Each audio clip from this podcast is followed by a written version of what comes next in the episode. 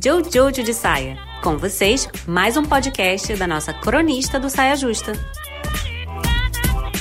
Ó, janeiro desse ano eu tava em Juazeiro em busca de uma escova de dente que tivesse um estojinho. Porque, né, viajante, aí tem, é bom ter um estojinho pra escova de dente. Aí tava lá, encontrei uma farmácia e encontrei uma escova de dente com um estojinho perfeita, do tamanho certinho, só que era de criança, da Lilica Ripilica.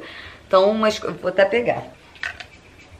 Aqui está. Só que aí o que que acontece? Junto com essa escova e essa coisa, porque como é de criança, vinha um, um, uma etiquetinha escrito assim, nome e turma. Aí achei o máximo, nome e turma, né, adesivinho. Eu pensei, nome, Júlia, já sei, turma.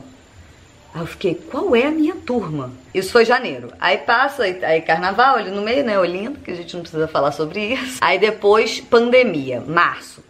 E aí no dia que ninguém sai, ninguém sai, fica em casa, não sei o que, pandemia, eu tinha acabado de chegar nessa cidade que eu estou hoje pra visitar uns amigos e tal, e passar quatro dias. Quatro dias. Eu não tava morando em lugar nenhum, porque eu tava de carro pelo Brasil e eu não, eu não tinha. Eu tava indo fazer um trabalho em, lá no Amazonas, então assim, tudo cancelado, né? Quando eu vi, eu tava na rua, assim, tipo, Onde que eu fico, será? Fico em casa, não tenho casa, minha casa é um carro, não dá pra eu morar num carro agora. E aí, olha que coisa. No dia que eu cheguei, eu conheci as duas mulheres que me acolheram nessa casa que eu estou até hoje. Numa de. É, gente, então, é, eu não tenho pra onde ir, eu posso ficar uns dias na casa de vocês? E elas falaram, claro! E assim como eu, tinham outros desgarrados que não tinham onde ficar, estavam viajando, estavam não sei o quê. E aí, assim formou-se uma comunidade de oito pessoas e ficamos. Pandemia, todos juntos. E aí, o que, que eu tenho para dizer sobre essas pessoas? Bom, primeiro que a, a, a, a, sombra da pandemia mudou as relações completamente, porque não tinha. A gente não tava muito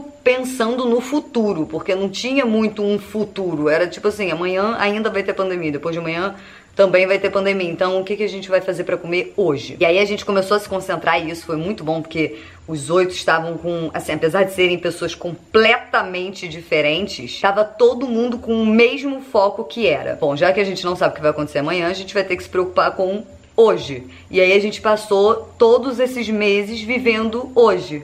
Aí depois, hoje de novo. Aí depois, hoje de novo. E aí, o que, que a gente fazia nos nossos hojes? A gente se preocupava em comer muito bem, beber uma excelente água, cagar excelentes cocôs, fazer xixis com suavidade, dormir fundo como um nenenzinho, se movimentar bem para trabalhar o corpo, porque ficar parado o dia todo dentro de casa pode dar um negocinho aqui dentro. E finalmente se comunicar muito bem, porque éramos oito pessoas todos os dias olhando pra cara do outro. E aí não tinha muita opção de, ah, não gostei disso que você falou, vou embora. Não, eu não gostei disso que você falou, a gente vai ter que conversar, porque amanhã tem um hoje de novo. E a gente vai estar tá junto. E aí esse negócio de ter um foco em comum foi essencial pra nossa existência aqui, porque era todo mundo muito diferente. Não era tipo, ah, somos todos amigos, vamos passar a quarentena juntos. Não, um não tinha onde ficar, outro morava num carro, outro sabe assim? E aí juntou todo mundo numa casa. Mas os oito, de alguma forma, fizeram escolhas na vida que nos trouxeram até essa casa. E aí, quando eu vi, eu tinha encontrado minha turma. Na verdade, a gente vai fazendo várias famílias ao longo da vida, né? A gente vai encontrando várias turmas. Mas a família feita na pandemia, quem fez uma família na pandemia, né? Uma nova família na pandemia, é uma experiência que não passa assim despercebida, né? É aquela coisa que para sempre saberemos, ó, passamos aquele tempo juntos. A gente inclusive tem um lema que é de vez em quando, quando apertar a vida, sabe, quando a engrenagem estiver esmagando, a gente já combinou de mandar uma mensagem para cada um falando, ó, só para lembrar de não esquecer. Família, né? Esses combinados que a gente faz.